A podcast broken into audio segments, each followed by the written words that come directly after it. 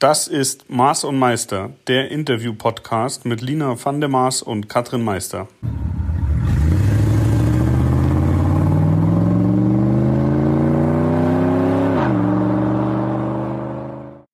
Ja, einen wunderschönen guten Morgen. Wir sitzen hier schon wieder zu dritt. Wir verwöhnen euch jetzt mal eine Runde und ähm, ja, Lina, gib doch mal einen kleinen Hinweis, wer heute unser Gast ist.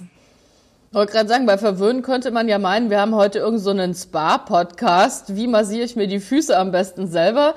Nein, alle Nerds unter euch, die werden es sofort wissen, beziehungsweise alle Motorsport-Fans.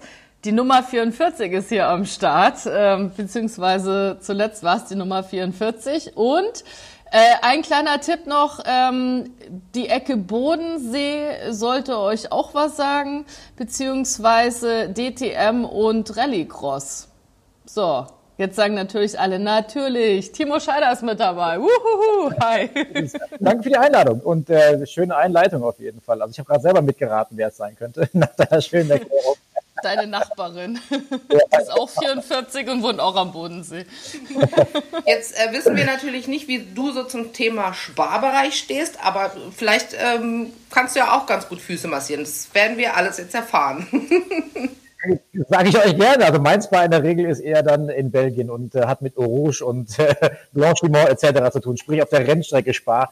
Nee, aber natürlich mag ich auch Spa. Also Füße massieren bekommen tue ich gerne auf jeden Fall. Ja, gut aber von uns heute nicht. Wir sind hier online. Wir haben ja in unserem Podcast natürlich Autofans, Schrauberfans, Motorsportfans, aber wir haben auch viele, die so Neulinge in diesem Thema sind und über uns mal ein bisschen die Welt des Motorsports kennenlernen dürfen. Deswegen für alle, die jetzt sagen, Timo Scheider, also ihr wisst ja, Google hilft auf alle Fälle weiter und da werdet ihr erschlagen mit einer Flut an Informationen. Denn Timo ist ja nicht erst seit gestern Rennfahrer, sondern schon seit vielen, vielen Jahren. Wie viele verraten wir jetzt nicht, aber man fängt ja mit jungen Jahren an, deswegen hat man dann mit 26, so wie Timo, auch schon viel geschafft. Und ein paar Jahre. Meine, meine, grauen Haare sagen da was anderes auf jeden Fall, die so ähm, Haaransatz kommen nach und nach, aber so what. Äh, viel Motorsporterfahrung, viel Lebenserfahrung mittlerweile mitgenommen, ja, da hast du recht. Wir versuchen ja auch immer allen, die in der Stadt wohnen, beziehungsweise die gar nicht mehr so richtig Berührungen zum Motorsport haben, weil man da vielleicht heute gar nicht mehr so leicht rankommt, wie das noch vor 10, 20 Jahren der Fall war, immer so Tipps zu geben, ähm, wie kann man sich selber mal ausprobieren, beziehungsweise was gibt es überhaupt noch an tollen Motorsportveranstaltungen, die man unbedingt auch mal live besuch, besuchen sollte und nicht nur vor der Klotze auf dem Sofa sich anziehen sollte. Und du bist ja, ähm, naja, auf dem Land, beziehungsweise in einer Kleinstadt groß geworden. Ist es denn da leichter gewesen, auch als Kind mal irgendwie sich irgendwo draufzusetzen und Gast zu geben? Oder kommst du aus einer Familie, wo das sowieso immer klar war, dass man irgendwas mit Benzin unterm Po braucht? 5.500 ähm. Einwohner irgendwie groß geworden, in Anführungszeichen. Ähm, von daher war natürlich äh, viel Wald und auch äh, Landschaft drumherum, wo ich einiges probieren durfte und konnte, logischerweise. Ähm, Allerdings äh, habe ich natürlich durch meine Familie, was heißt natürlich, aber meine Familie war Motorsport vorbelastet, in Anführungszeichen. Ich habe zwei ältere Brüder, einer davon wollte Kart fahren, ist auch ein bisschen Kart gefahren ähm, und meinte mir, Mensch, der Timo braucht irgendwann einen Go-Kart, aber zu der Zeit war mein Vater als Berufssoldat und Fahrschullehrer eigentlich finanziell noch nicht in der Lage. Und ähm, ja, irgendwie äh, hat mein älterer Bruder dann mein Vater aber trotzdem Weihnachten 88 dazu überredet, äh, dem kleinen Timo zu Weihnachten einen Go-Kart zu schenken. Ja, und Weihnachten 88, jetzt könnt ihr euch vorstellen, wie lange ich schon im Motorsport unterwegs bin. Äh, 89 dann tatsächlich erstes Mal aktiv in Luxemburg bin ich angefangen mit meinem ersten äh, Kartrennen dann. Ja, so äh, hat dann die Laufbahn seinen, seinen Weg genommen. Also tatsächlich dann äh, sechs, sieben Jahre lang Kart gefahren, deutscher Meister gewesen, 94, dann in die Formel Renault, da deutscher Meister geworden, von, der, von da in die Formel 3, Vizemeister geworden, von da in die DTM. Ja, und dann mittlerweile zweimal DTM-Champion geworden und äh, ja, jetzt, wenn ich, dann mache ich es auch komplett, jetzt äh, dann ein paar 24-Stunden-Rennen, Nürburgring, Spa etc., Le Mans gefahren und gewonnen. Ähm, also von daher gibt es schon ein paar Dinge, die ich im Leben erlebt habe. Und jetzt aktuell meine neue Leidenschaft ist der Rallycross-Sport. Und das hast du gesagt. Ja. Und da merkt man, wenn man einen Gesprächspartner hat, der Talent hat, weil wenn man dann so ganz lässig cool seine Titel aufzählt, ja klar, dann bin ich Europameister geworden und dann bin ich zweimal DTM-Meister geworden. Liebe Leute, das ist, wenn man wirklich richtig ist hinterm Lenkrad und nicht doch lieber irgendwie Wurstwaren-Fachverkäufer geworden wäre oder irgendwie sowas. Also mir hätte, mir hätte, das ja geblüht, dass ich als Sohn einer, einer Fahrschule, äh, dass ich Fahrlehrer hätte werden können, sollen, müssen, wie auch immer. Und da habe ich so viele ekelhafte Dinge erlebt, wie falsch rum in Kreisverkehr, in Einbahnstraßen fahren, mit den Fahrschülern dann auf dem Rücksitz, wo ich dann mal zur Freundin musste und mitgenommen wurde. Und da war mir klar, das ist nichts für mich, ich muss schnell Auto fahren lernen, damit das was wird. Bist du denn einer, der auch heute irgendwo dem Nachwuchs äh, was mitgibt, also im Bereich Motorsport dann oder der so ein bisschen Technik beibringt? Gibt es da irgendwas? Ja, also ich habe ähm, ja irgendwann für mich auch mal entschieden, dass ich äh, auf einer sag mal, sehr positiven Welle des Motorsports reiten durfte. Zu einer Zeit, wo, wo Motorsport wirklich noch einen großen Hype hatte, so kurz nach Schumacher, wo, wo einfach äh, Michael Schumacher, Ralf Schumacher äh, im, im deutschen Motorsport einfach äh, den Sport an sich groß gemacht haben. Und ähm, das war für mich schön und äh, da habe ich äh, für mich recht schnell entschieden, ich möchte im Nachwuchs ein bisschen was zurückgeben. Habe dann relativ schnell ein eigenes Go-Kart-Team gegründet, ähm, habe dann äh, ein Kart-Team gehabt über ja, viele Jahre, bis, bis zu 15, 20 Fahrer pro Jahr, die ich mit, äh, damals hieß es Nintendo Team Scheider, mit einem Partner wie Nintendo ähm, das Thema unterstützt habe. Und ja, dann ging es wirklich vom Coaching, vom Fitnesstraining bis hin zum Fahren und äh, Setup lernen äh, über alle Bausteine hat sich dann noch sogar ausgeweitet bis hin, dass ich ein Formel 4 Nachwuchsrennteam gegründet habe. Ähm, und äh, das habe ich aber jetzt dann tatsächlich irgendwann sein lassen, weil du bist im Nachwuchssport tatsächlich ja abhängig von den Partnern, Sponsoren oder von reichen Vätern. Und ähm, wenn du irgendwann mal so viel vorinvestiert hast und ähm, dann immer auf dein Geld warten musst, geschweige denn es vielleicht sogar gar nicht kriegst, was tatsächlich sehr oft der Fall war. Und da sind mir, ich möchte keine Summen nennen, aber große Summen durch die Lappen gegangen. Und dann habe ich irgendwann entschieden, es kann nicht sein, dass ich für Familienväter Geld vorstrecke und es dann nicht wiederkriege. Also habe ich mich entschieden, das leider wieder zu lassen und stehe aber trotzdem für Rat und Tat für Nachwuchs zur Verfügung nach wie vor. Das macht dich schon mal sehr sympathisch übrigens. Wir haben auch Gesprächspartner gehabt, die das nicht machen, beziehungsweise es gibt ja viele Rennfahrer, die sagen, nö, ich mache das für mich und gut ist. Also da bist du mitunter eine Ausnahme, kann man jetzt schon mal sagen. Dankeschön. Timo, hast du denn, wenn du äh, da dich so um den Nachwuchs gekümmert hast, hattest du da Talente dabei oder anders gefragt, erkennt man das gleich oder ist es eher ein Prozess, wie jemand ähm, technische Anweisungen umsetzen kann? Wie ist da deine Erfahrung? Ja, also Talent erkennt man schon relativ schnell. Also das Supertalent ähm, ist ganz klar ersichtlich, sage ich mal. Ähm, es gibt da natürlich verschiedene Charaktere von, von Typen. Ja? Das heißt, äh, es gibt welche, die brauchen ihre Zeit, die müssen sich irgendwo dahin arbeiten äh, bis sie irgendwo einen Erfolg dann eben haben am Ende des Tages. Manche Leute können sich das erarbeiten, manche haben dieses, diese Aufnahmefähigkeit halt ein bisschen langsamer, beziehungsweise brauchen länger, um Dinge umzusetzen und zusammenzubringen. Und ähm, ich muss sagen, ich habe jetzt, ähm, ist schon ein paar Jahre, ja, ein paar Jahre, so lange ist noch gar nicht her, aber drei Jahre, vier Jahre, ja, vier Jahre knapp her, drei, dreieinhalb. Äh, Dennis Hauger, Norweger, der kleine Mann ist, ähm, den habe ich das erste Mal in mein Auto steigen lassen, in ein Formel 4 Auto, kam gerade von der Kart-Weltmeisterschaft irgendwie aus Abu Dhabi und hat noch nie ein Auto bewegt und ist dann zwei Tage in meinen Autos gefahren. Das war unmittelbar nach dem Final ähm, Formel 4 Wochenende in Hockenheim am, am Folgetag. Und ähm, der ist einfach mal äh, das erste Mal Auto gefahren, weder abgewürgt noch sonst was, was so mal ein erstes gutes Zeichen ist als äh, 15-Jähriger. Und dann äh, ist er tatsächlich zwei Tage ohne Dreher, ohne irgendwas gefahren und war am Ende ähm, auf der gleichen Rundenzeit wie die Pole Position vom Rennwochenende von den Jungs, die das ganze Wochenende oder das ganze Jahr gefahren sind. Und da war mir klar, der Junge, das wird ein richtig großer. Wollte mir den unter den Nagel reißen, aber das war dann relativ schnell klar, dass da Red Bull und Co. hinten dran ist. Und ähm, da hat der kleine Timo daneben doch zu wenig Potenzial finanzieller Art gehabt, um dem Jungen eine Perspektive zu bieten. Ähm, aber der wäre es wert gewesen, sich zu halten, weil der ist jetzt mittlerweile in der Formel 3 angekommen hat die Formel 4 gewonnen und ähm, ist jetzt in der Formel 3 mit großem Red Bull Backing. Und ähm, ich glaube, der Junge wird seinen Weg machen. Mhm. Also ist es tatsächlich unbedingt auch Talent und nicht nur harte, harte Arbeit, hartes Dahinterklemmen, Technik umsetzen, sondern wenn du, wenn du das entsprechende Quäntchen Talent nicht hast, dann bleibst du immer irgendwo stecken, oder? Also äh, es, ist hart zu sagen, aber es gibt natürlich Menschen, beziehungsweise auch viele Familienväter, und das ist leider Gottes äh, auch häufig bei mir im Kart-Team gewesen, dass die Eltern mehr wollten als der Kleine. Und das, da war ich mir auch nicht zu schade, den Jungs und den Mädels das dann auch mal nach und nach zu sagen und den Eltern vor allen Dingen zu sagen, dass ähm, das Geld doch lieber irgendwo in anderen Sport investieren sollen, weil die Freude und die Ausstrahlung des Kindes zeigt nicht gerade, dass man das 100 Prozent möchte. Aber es gibt tatsächlich auch Kinder, die das wollen, die haben aber vielleicht das Quäntchen Talent nicht, wie du schon gerade sagst. Ähm, aber die können sich das, wenn die die finanziellen Mittel haben, tatsächlich auch erarbeiten. Und ähm, ich habe auch schon ein paar Fahrer gesehen, die waren eigentlich von der Performance nie so sensationell, aber die haben sich ein sehr gutes Level über viele Jahre mit viel, viel Fahren, viel, viel Geld ähm, erarbeitet, in Anführungszeichen, und auch erfahren. Also irgendwann lernt auch der dümmste Bauer, wie es funktioniert, so sagt man ein bisschen, aber ähm, das letzte Ende, dann die Rennen zu gewinnen, Meisterschaften zu gewinnen, das kannst du dir eigentlich nicht erkaufen. Das musst du mit deinem, mit deinem Talent dann tatsächlich irgendwann mal umsetzen. Klar, da kommen dann viele, viele Komponente zusammen, aber einfach, wenn ein bisschen was fehlt von der Basis her, dann ist das schwierig, beziehungsweise gar nicht möglich zu erarbeiten. Würdest du denn sagen, ähm, die DTM, die ist ja gerade groß im Wandel für alle, die da ähm, das mitverfolgt haben oder eben auch Motorsportfans sind.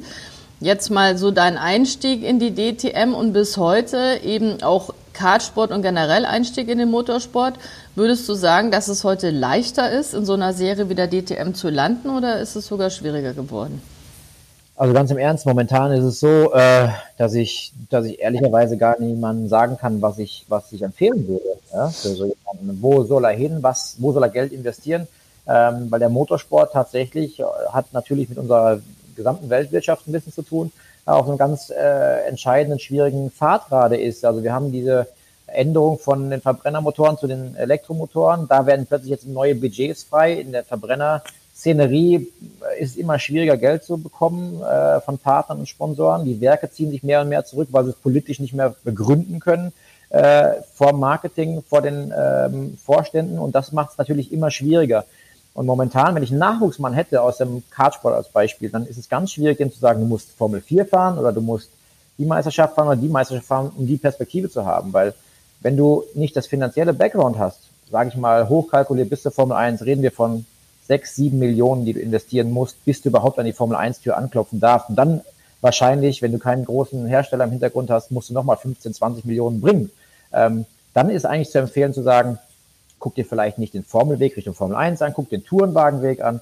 Da haben wir ein paar Möglichkeiten im GT-Sport, wo man dann mit ein bisschen Geld vielleicht äh, einen Erfolg einfahren kann und eine Perspektive, um auch mal Geld zu verdienen. Zwar nicht so viel wie die Formel 1, aber that's it. Ich laber jetzt, jetzt ist es ein bisschen schade, dass man beim Podcast die Gesichter halt doch nicht sieht, denn als Timo gerade 15, 20 Millionen gesehen hat, ist da Katrin mal kurz das Gesicht entgleist. Die hat wahrscheinlich überlegt, wie viele Häuser sie davon bauen könnte auf der ganzen Welt. Also dass Motorsport nicht billig ist, das wissen, glaube ich, alle, auch die, die sich nicht so viel damit beschäftigen, dass Sport generell teuer ist, wenn man ihn professionell machen möchte, egal was für ein Sport, das wissen auch, glaube ich, alle.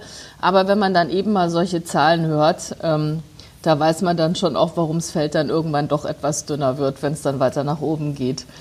Ja, und und auch, dass es natürlich eine Investition ist. Also wenn, wenn man jetzt, ich sag mal, wenn man jetzt ein Vater ist, der seinen Sohn oder seine Tochter in eine bestimmte Richtung äh, bringen will, dann ist das ja auch ganz klar eine Investition in die Zukunft dieses Kindes. Und dann, dass, dass da dann die Anforderungen erhart werden, das kann ich mir schon auch vorstellen. Und dass dann auch, ähm, also ich sage mal jetzt auch aus Sicht des Kindes, dass da ein Druck hinter ist, das äh, kann ich mir auch vorstellen, auch wenn dieses Kind dann schon Mitte 20 ist. Ja.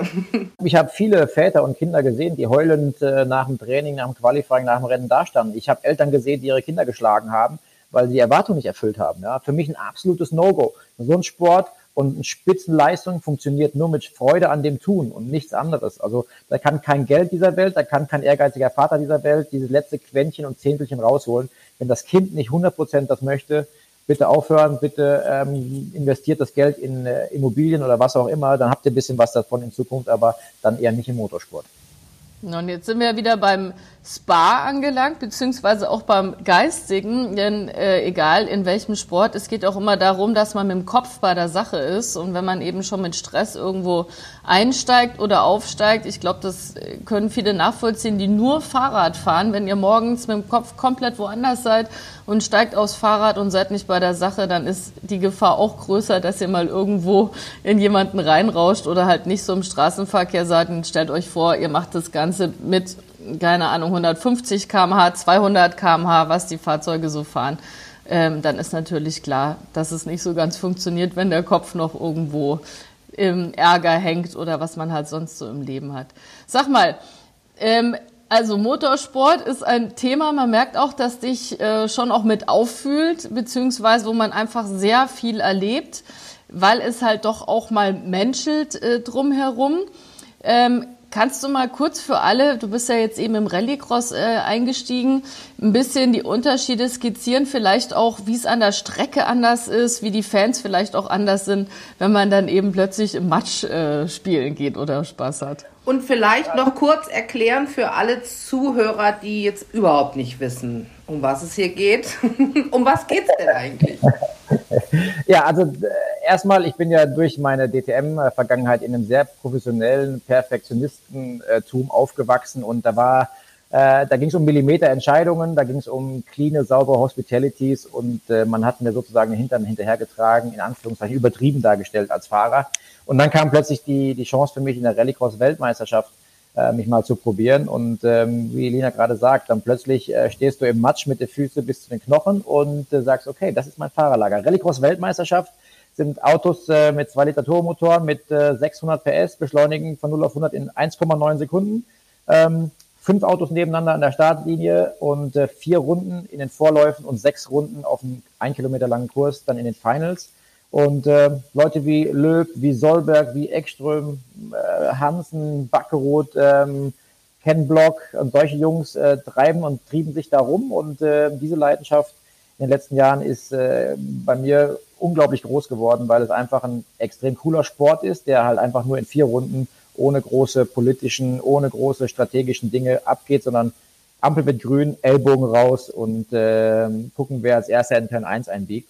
Ähm, das ist äh, ein ultra, ultra geiler Sport mit einer coolen Atmosphäre im Fahrerlager. Und ähm, für mich war diese, diese, ja, diese Erfahrung dann auf jeden Fall eine ganz besondere, weil ich ähm, plötzlich von einem ganz professionellen Umfeld in so ein auch professionelles Umfeld gekommen bin, aber es wirkt ganz anders, weil es im Matsch und im Wald teilweise stattfindet. Mhm.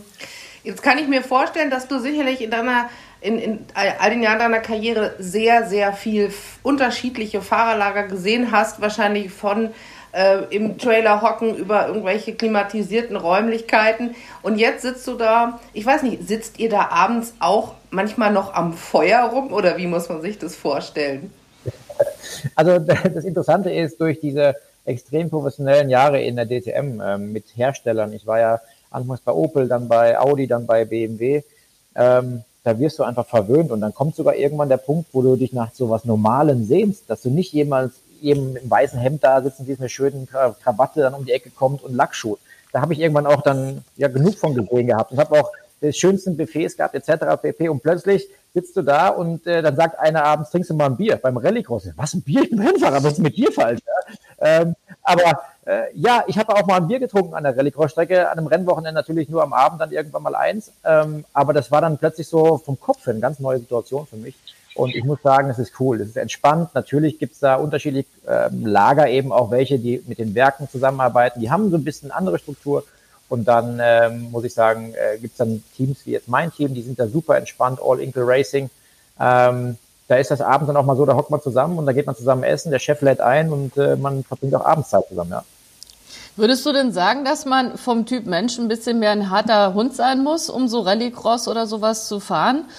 Ähm, weil bei der Rundstrecke, ich bin da ja auch oft und kann ja immer so Behind the Scenes beobachten. Und da gibt's ja mittlerweile schon so Jungs, die dann noch eine Massage bekommen und dann ihr Elektrolytegel noch von der Freundin in den Mund gedrückt bekommen, bevor sie ins Auto steigen.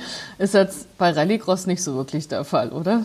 Nee, also das, ich meine, das habe ich ja auch alles erlebt. Äh, nach dem Fahren gleich zur Massage und dann hat der Koch dir das Essen gekocht, was du wolltest und äh, der hat dir die Getränke gemacht, die du brauchtest zum Physio etc. Das sind natürlich Sachen, da gewöhnt man sich dran. Irgendwann sind die auch normal da gewesen. Aber jetzt, ähm, es gab auch in der Rallycross Momente, wo ich tatsächlich mich ein bisschen nach einer Massage gesehen hätte, weil wir ja da mit Sprüngen und Zweikämpfen, sehr harten Zweikämpfen teilweise zu tun haben, dass dann auch mal wirklich die Wirbelsäule gestaucht ist oder irgendwas. Da würdest du dir jemand wünschen. Ist aber da nicht so der Fall. Das heißt, ähm, ich weiß nicht, ob man da härter für sein muss. Man muss, glaube ich, einfach Racer sein. Also wenn man ein richtiger Racer ist, ist es scheißegal, ob du, ob du matschige Füße hast, kalte Füße hast oder ob du in einer warmen Hospitality sitzt. Wenn das deine Leidenschaft ist, dann ist es äh, egal, was für Motorsport. Ich glaube, da können wir beide ein Lied von singen. Wir spielen auch gerne sagen. Matsch. Da sitzen hier die drei richtig, glaube ich. Ähm, ich habe mich zwar zwischendrin auch schon mal gefragt, ob ich nicht noch erfolgreicher wäre, wenn mich mal ab und zu einer massieren würde. Also dies ist jetzt ein Aufruf. jeder, der wirklich mh, verbrieft Massagen anbietet, der kann gerne mal vorbeikommen äh, und mich in den Pausen einmal durchmassieren. Das wäre schön. Und ich kann aus dem Nähkästchen plaudern. Ich war in Berlin im Soho-Haus. Äh, da ist eigentlich so das beste Spa und hatte dort eine Physio, die ich so toll fand, dass ich die mittlerweile einkassiert habe und mitnehme, wenn wir zu den langen Readies fahren, weil ich sage, das ist heilig nach so acht bis zehn Stunden, dass dann eben jemand mal kurz mit dem Ellbogen oben in die Schultern reindrückt, um die Steine da wieder rauszukneten, die sich da angesammelt haben. Und hoffe natürlich, dass die Geheimwaffe dann auch so weit hilft, dass wir dann auch vorne mit dabei sind, wenn wir dann endlich wieder fahren dürfen. Timo, hast du eigentlich, du hast ja Familie, kommen die auch mit? Sind die dabei? Haben die da Spaß dran? Ja, Gott sei Dank. Also ich meine, erstmal elterlicherseits, also meine Eltern begleiten mich, glaube ich, seitdem ich äh, laufen kann. Und das ist auch eine ganz große Leidenschaft meiner Eltern, ähm, nach wie vor ähm, ihren Sohn irgendwie zu begleiten. Aber ähm, ich bin froh, dass meine Eltern immer verstanden haben, was sie im Motorsport brauchen. Also nicht die Eltern, die beim Teamchef stehen und sagen, ja, aber eigentlich wäre mein Sohn aber besser als Platz so und so. Und warum ist jetzt der andere schneller als mein Sohn? Weil er ist ja eigentlich der Beste. Ähm, das sind ja so Sachen, da kann ich schon mal pauschal gar nicht drauf, weil durch die eigene Vergangenheit und der, das K-Team etc.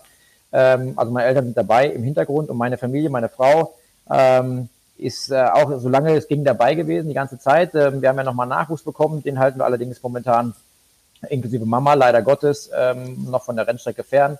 Ähm, und äh, deswegen ist aber trotzdem der Support da von zu Hause, wenn, wenn der Papa fährt äh, am Fernsehen ganz sicher. Also von daher, äh, die ganze Familie ist ähm, ja mit Geschwindigkeit verseucht. Ich bin froh, dass ich äh, auch eine Frau gefunden habe, die extrem, extrem gut Auto fährt, fährt Gott sei Dank. Mein Großer wird jetzt gerade 18, der ist gerade beim Führerschein machen dabei. Also ähm, ja, also auch da kommt was auf mich zu. Ha, hatte der irgendwann mal Ambitionen, auch in deine Fußstapfen zu steigen oder hatte der irgendwie schon immer andere Leidenschaft? Ähm, das war ganz interessant. Also ähm, mein Loris ist tatsächlich ähm, angefangen mit drei Jahren schon mit dem Kartfahren, hat den ersten Überschlag mit dreieinhalb gehabt, wo der Papa zum ersten Mal Panik hatte, ähm, wo ich dann auch nicht mehr ganz sicher war, ob das das Richtige ist, was ich will, so den kleinen Mann irgendwie so eine Gefahr aussetzen, in Anführungszeichen. Aber ähm, der ist eine italienische Kartmeisterschaft gefahren, ähm, war gut unterwegs, ich war, habe ihn unterstützt und war überall dabei und ähm, nachdem er Zweiter in der, war Zweiter in der Meisterschaft zu dem Zeitpunkt, dann äh, irgendwann war klar, ich muss zu einem DTM rennen und konnte nicht mitgehen. Dann sagt er zu mir irgendwann, Papa, ich glaube, ich gehe lieber mit meinen Jungs irgendwie spielen, beziehungsweise verbringe äh, lieber Zeit mit meinen, meinen Kumpels, weil wenn du nicht dabei bist, ist es nicht das Gleiche und ich möchte nicht mit irgendeinem Mechaniker nach Italien fahren, da irgendwie im Kreis fahren und ich habe erstmal große Augen, große Enttäuschung verspürt, fast Tränen in den Augen gehabt, weil es natürlich, ich habe das Talent gesehen auf der einen Seite, aber auf der anderen Seite dann gleichzeitig wieder gespürt, ähm, wie ehrlich er in dem Moment war und äh, wie schön dieses, diese Aussage am Ende dann doch war, ab einem frühen Zeitpunkt, bevor das große Geld investiert werden musste. Ähm, gut für mich und fürs Portemonnaie natürlich. Aber ähm, klar, da war auch eine Enttäuschung da ein Stück weit, muss ich auch als Papa sagen, weil man natürlich als Papa immer denkt, oh geil, mein Sohn und den, der soll es auch allen zeigen. Aber die Entscheidung habe ich natürlich sofort respektiert. Ich habe es eben gesagt, sowas geht nur mit 100% Leidenschaft. Und ähm, heute ist er im Sneaker-Business und im Fashion-Business und äh, launcht gerade in den nächsten Tagen seine neue ähm, Website und neue Online-Portal, wo man super, super elegante, ausgewählte, besondere Sneaker bekommt. Und an dieser Stelle machen wir Schleichwerbung. Weißt du schon, wie das heißt, das Portal? Pass auf, pass auf, pass auf, pass auf. Ich muss jetzt gucken, das ist ganz neu, es geht in ein paar Tagen online. Ich gucke mal, mein Handy muss ich mal gerade hier zur Hilfe nehmen, damit ich das auch richtig sage und er mich nicht auslacht. Ähm, und zwar werden die sich nennen äh, Heat Division also Heat Division. Ähm, da gibt's dann äh, in den nächsten Tagen eine Online-Seite und ähm, äh, in Instagram at Heat Division kann man schon eingeben. Da sind die ersten zwei, drei Schuhe schon mal drauf. Ähm, die, sind, die gehen aber jetzt gerade eben erst online. Und ähm, nachdem er vor ein paar Tagen einen Schuh gepostet hat, der irgendwie 16.000 Euro wert hatte, war ich raus. Also, wow, ich wollte gerade sagen, irgendwann ähm, sponsert er dich, dann wenn du wieder matt stehst, kriegst du dann von ja. deinem Sohn immer die frischen Schuhe, wenn die Füße wieder nass sind. Kleine Anekdote dazu, es gab äh, vor einem Jahr, zwei äh, von Nike einen Schuh, äh, der mit Jesus Bluttropfen und Weihwasser und bla bla bla gemacht wurde, war in der Bildzeitung 25 Stück. Ich sag so für mich, ah, jetzt gucke ich mal, wie gut mein Sohnemann wirklich ist, sagt ihm, ey, besorg mal den Schuh. Und drei Tage später war tatsächlich der Schuh aus Amerika mit Connections, war ein paar da, beziehungsweise sogar zwei verfügbar kostete dreieinhalbtausend Euro. Ich sage, nein, das mache ich nicht. Ich kaufe doch keinen Schuh für so viel Geld. Bist du verrückt? ähm, Aber ich habe da große Fresse gehabt und habe dann tatsächlich den Schuh gekauft mit einem Kollegen von mir, der hat den zweiten gekauft. Und der Schuh steht immer noch so verpackt, mittlerweile irgendwie um 8.000, 9.000 Euro wert im Schrank. Mein Sohnemann fragt mich, sag mal, hast du den Schuh eigentlich mittlerweile angehabt? Sag ich, nein, bist du verrückt, der wird ja dreckig, den zieh ich doch nicht an. Und seine Aussage war da, Papa, rock it, don't stock it. okay, ähm, aber er steht trotzdem im Schrank, also, aber die Aussage war cool. Ja, so viel ja. zum Fashion und Nachwuchs. Sehr schön. Da muss man auch, also das muss man auch wirklich leben, sonst äh, versteht man das nicht. Das ist ja wie, wie mit allem. Also wenn ich ja, bei meinem Mann den Schrank aufmache, schüttle ich auch manchmal den Kopf, aber er bei mir sicherlich auch. aber ist doch cool, anstatt Goldbarren wird heute in Sneaker investiert ja. und äh, ist halt auch eine Währung dann, ne? Wer ja, braucht Bitcoins, wenn er coole Sneaker im Schrank hat? oh, mal gut. Sag mal, Timo, du sitzt ja gerade, nehme ich mal an, in deiner neuen Werkstatt, oder? Wenn wir diesen Podcast aufzeichnen. Du hast ja noch ein zweites Standbein aufgebaut. Magst du da mal noch ein bisschen aus dem Nähkästchen plaudern? Ja, in der Tat. Äh, meine, meine äh, neue Leidenschaft hier in Tettnang ist äh, Lakeside Performance geworden. Ähm, ich habe aus meinem ehemaligen Formel-4-Team ähm, es nicht sein lassen können, die Halle quasi danach dem Motorsport aufzugeben, sondern ich wollte ein bisschen was weitermachen habe mit äh, Freunden und ein paar Jungs, die schrauben können, äh, gesagt, lass uns da ein bisschen uns um Autos kümmern. Und äh, jetzt ist es so, dass wir, dass wir angefangen haben mit äh, noch gar nicht offiziell auf sind, so richtig. Also wir wollten eigentlich großes Opening machen, aber ihr wisst ja, Corona ist alles schwierig momentan. Ähm, das heißt, wir haben angefangen ähm, mit befreundeten Autos ein bisschen äh, Felgen, ein bisschen tiefer, ein bisschen Fahrwerk, ein bisschen so. Und äh, es ging recht schnell, dass ich einen Anruf von APR bekommen habe. Ähm, APR ist der größte Tuner der Welt, glaube, ihr wisst das vielleicht, aus Amerika, zweieinhalbtausend Angestellte. Und die müssen ein bisschen PR machen in Deutschland und hatten dann die Idee, den Timo Scheider anzurufen und zu sagen, ey, wenn du sowas machst, könntest du auch APR-Händler werden. Ich so, wir sind ganz klein, wir sind überhaupt keine Ahnung, ob wir so überhaupt können, so nach dem Motto. Ja, und sind jetzt äh, tatsächlich offizielle APR-Händler hier in Deutschland und ähm, machen jetzt tatsächlich eigentlich alles, was rund ums Auto betrifft ähm, Verschönerung, Optimierung, Leistungssteigerung, ähm, rauf, runter, tief, breit, schnell sozusagen, um mal kurz das Ganze. Das war fürs Auto. Ja, genau. Gerne mal, gerne mal auf lakesideperformance.de, wenn man hier auch mal Werbung machen darf in eigener Sache. Wie hoch ist bei euch die weibliche Quote, also an Kundinnen äh, bis jetzt? Leider zu, zu gering. Also wir haben, ähm, ja, ich würde sagen so 15 Prozent vielleicht so aus dem Bauch raus. Also wir haben eine ganz extreme Kundin, die mit dem M2-Gefühl alles an Carbon-Teilen, alles an Leistungssteigerung, Airride-Fahrwerke, also alles, was irgendwie geht, völlig gaga. So würde man nie glauben, dass es äh, Mädels gibt, die so cool drauf sind. Ähm, und das macht natürlich Spaß, weil es einfach gefühlt immer noch so ein bisschen besonders wirkt, wenn eine Frau, das äh, ist, gilt ja für euch beide auch, mit Motorsport, Autos, Schrauberei zu tun haben. Ich finde es immer super cool und ähm, von daher freue ich mich jedes Mal natürlich, wenn es da auch weibliche Kunden gibt. Wir freuen uns auch immer. Und ich meine, wenn ihr jetzt loslegt, werden wahrscheinlich noch ein paar mehr kommen. Und für alle, die jetzt diesen Podcast hören und die bislang immer noch verzweifelt eine Werkstatt gesucht haben, um sich mal ihr Auto noch verschönern zu lassen. Der Bodensee ist wunderschön, also einfach mal nächstes Jahr im Frühjahr eine kleine Fahrt an den Bodensee machen Sehr und mal vorbeikommen. Genau, da gibt's nicht nur Felgen. Also du bekommst dann bei meinem frisch gebauten italienischen Kaffeetrag einen richtig schönen Espresso. Sehr gut. Da kommen wir auch mal vorbei. Ja, bitte, bitte. Die Einladung steht damit. Dimo, jetzt habe ich noch, wir sind ja jetzt fast am Ende äh, von unserem Podcast, aber eine wichtige Frage habe ich noch. Du hast vor kurzem in einem Auto gesessen, was sage und schreibe 1200 PS hatte. Yes. Erzähl mal. Ja, also auch ich kam ein bisschen wie die Jungfrau zum Kind dazu. Ähm, die Firma Scheffler und die DTM, sprich die ITR, ähm, hatte sich für das Finalwochenende der DTM vorgehalten, quasi ein, ein neues Elektrokonzept äh, zu präsentieren für die DTM Zukunft. Sprich ein hundertprozentiges Elektroauto. Die Firma Scheffler hat dieses Auto mit 1200 PS, 88 kW äh, an den Start gebracht. Quasi vier Formel E Elektromotoren, an jedem Rad einer äh, mit Allradantrieb. Ähm, war für mich äh, natürlich ein toller Anruf, dass sie mich gefragt haben, ob ich es vielleicht präsentieren würde und ähm, die erste Ausfahrt und die Pressekonferenz machen würde. Ähm, war eine schöne Ehre und äh, es hat mich wirklich begeistert. Und ja, jetzt klingt das Telefon, also hier geht das Business auch weiter, schön. Ähm, das sind die Frauen, die jetzt anrufen und ihr Auto. ähm, ich hoffe, er stört nicht, es wird gleich aufhören zu klingeln wahrscheinlich. Ähm, also von daher muss ich sagen, ich bin ja Petrolhead. Wir haben es ja vorher schon mal gesagt. Es ist ja tatsächlich so, Ähm, meine ganze Karriere hat mit Verbrennermotoren zu tun gehabt. Und jetzt ist der Umschwung da, aber ich habe probiert ganz neutral mich in das Auto zu setzen und keine voreilige Meinung zu schließen. Und dann bin ich da reingesessen und war mega begeistert. Okay, Sound, wir können alle über den Sound diskutieren. Es gibt immer irgendwelche Leute, die sagen, so eine Scheiße und Ö. Ist halt so. Aber ich sage ganz ehrlich, die Leistung, die Entfaltung der Leistung mit der Möglichkeit eben ähm, über die Sensorik die Leistung auf den Boden zu bringen, ohne durchdrehende Räder, eben so zu steuern, überall wo Schlupf kommt, kommt dann quasi diese Sensorik ins Spiel, die dann das Auto wirklich zu 100% Kraft auf den Boden bringt. Das ist einfach schon beeindruckend gewesen. Und es ist eine Zukunft, da dürfen wir nicht die Augen vor verschließen. Und Scheffler hat das wirklich geil gemacht, muss ich sagen. In relativ kurzer Zeit, vier bis sechs Monate, das Auto dann auf die Beine gestellt so. Ähm, Drive-by-Wire war das erste Mal für mich, wer das nicht kennt, also quasi wie am Simulator, keine Verbindung mechanischer Art vom, vom Lenkrad zur Vorderachse. Und das war für meinen Kopf ein bisschen strange, dass ich da rausfahre und weiß, ich habe eigentlich nur so einen Widerstand. Im Stillstand kannst du das Lenkrad im Kreis drehen, es passiert gar nichts. Und dann macht irgendein Knopf schaltest du an und dann machst du plötzlich brrr, und dann ist dein Lenkrad quasi G-Force sozusagen, wie am Simulator verbunden.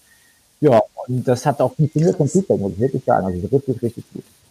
Ähm, ist, ist denn da irgendein Soundmodul oder irgendwas verbaut, damit für alle, die eben doch noch mit den Ohren mitfahren, irgendeine Resonanz da ist, mit, dem man, mit der man arbeiten kann?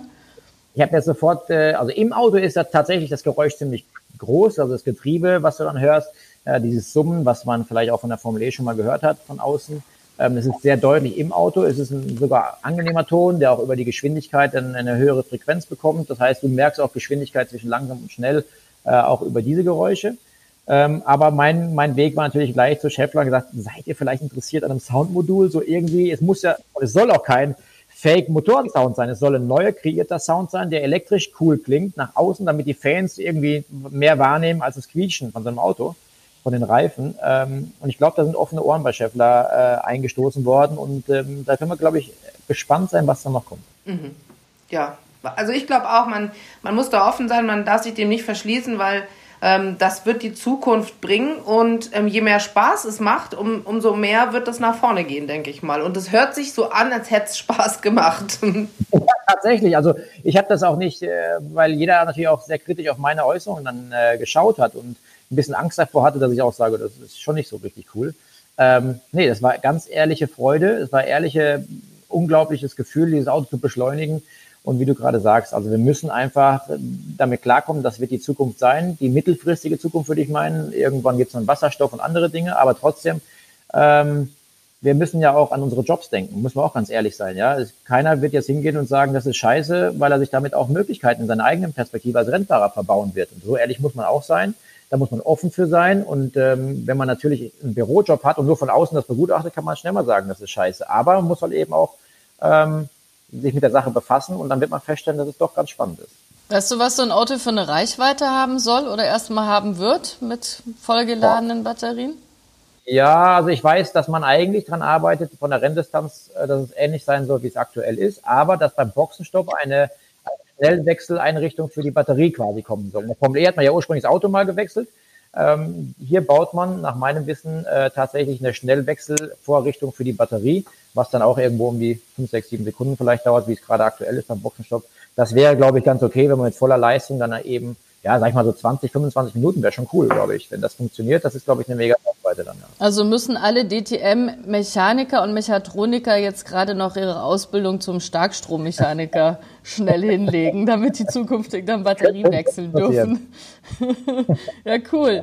Sag mal, so zum Ende noch schnell. Ähm, du bist ja viel in den sozialen Medien auch unterwegs. Also alle, die ihm noch nicht folgen, einfach mal reingeguckt und aufs Knöpfchen gedrückt und ab dafür.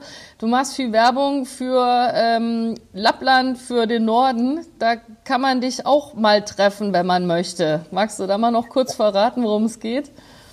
Ja, also du hast vorhin ja mal gesagt, ich habe mir so ein Standbein nebenbei mit äh, Lakeside probiert aufzubauen, aber tatsächlich bin ich irgendwie so ein bisschen Tausendsasser, also von der von der eigenen Burger Firma, vegane Burgerfirma, über äh, eine Foto- und Videoagentur, über Lakeside Performance und jetzt eben große Leidenschaft seit letztem Jahr im Winter, weil im Winter ist als Rennfahrer immer ein bisschen mau, in Anführungszeichen, ähm, habe ich in Schwedisch Lappland äh, Triple X Adventures kennengelernt und ähm, habe da meine Erfahrung im Schneemobil, im Go-Kart, im Buggy sammeln dürfen. Fand es so geil, dass dann am Lagerfeuerabend eine Idee entstanden ist und ich gesagt habe, wenn ihr jetzt noch Autos hier oben hättet, das wäre der Hammer.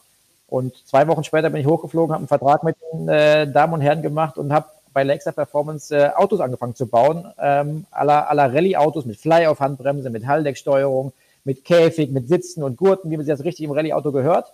Ähm, ja, und habe jetzt meine erste Saison, quasi Winter zwei, 2020 hinter mir und wir sind gerade in voller Vorbereitung für 2021. Ähm, die Autos, äh, da stehen oben, drei stehen oben, fünf kommen jetzt nochmal neu dazu. Die gehen jetzt im Mitte Dezember da hoch nach Schweden, ab Mitte Januar bis Ende März oder vielleicht sogar länger, wenn es das Eis zulässt, bieten wir da Driver-Coachings auf Eis an, intensiv, aber auch Fun-Pakete, wo jeder mal so für jedermann und Frau eben auch Spaß haben darf und kann. Kann man da nur Auto fahren oder kann man da auch noch irgendwas anderes machen für alle, die sagen, ich will jetzt nicht den ganzen Tag nur Auto fahren? Ja, natürlich. Also wir haben äh, auf dem See tatsächlich für Autoaktive haben wir Go-Karts und Buggies und Autos. Ähm, aber außerhalb vom See haben wir Schneemobiltouren, die auch sehr gut und sehr gerne bei vielen Frauen genommen werden, haben aber auch für Nur Frauen. Nur bei den Frauen? ja, also äh, nein, also ich sag mal, das ist so zwischen zwischen extrem wild und ich mache es trotzdem mit, weil man es auch langsam machen kann. Ähm, aber es gibt auch Husky-Touren, super gerne auch gebucht, äh, so für Familien. Ähm, wir haben Tontaubenschießen, wir haben ähm, die Möglichkeit, Skifahren zu gehen irgendwo hin, wir haben Eisfischen, wir können die Elche und Rentiere streicheln gehen irgendwo. Also wir haben Sparmöglichkeiten, um sich verwöhnen zu lassen. Also von daher, es gibt so viele Möglichkeiten, tatsächlich da oben Spaß zu haben für die ganze Familie. Da schließt sich der Kreis. Wir sind wieder beim Spa angekommen. Also wer, wer jetzt sagt, das ist was für mich und das ist was für die ganze Familie und ich will unbedingt in die Sauna gehen und Husky-Touren und vor allen Dingen im Auto sitzen, ähm, die, die ganzen Links äh, findet ihr in den Show Notes. Da könnt ihr euch dann auch bald ein paar neue Turnschuhe kaufen oder aber ihr setzt euch äh, mit dem Timo zusammen in ein äh, gutes, schnelles und vor allen Dingen ähm, warmes Auto in Lappland und ähm, wir danken dir sehr, dass du ähm, hier unser Gast warst, unser Gaststar. Ja. und ähm, Lina, wir sehen uns in zwei Wochen und hören uns, oder? Wir hören uns in zwei Wochen wieder und ich denke jetzt mal noch ein bisschen über Tontaubenschießen nach. Vielleicht ist das aber noch ein Sport für uns. Cool, ja, danke auch von meiner Seite. Mach weiter so. Ja, vielen, vielen Dank. Wir sehen uns bald mal wieder. Tschüss.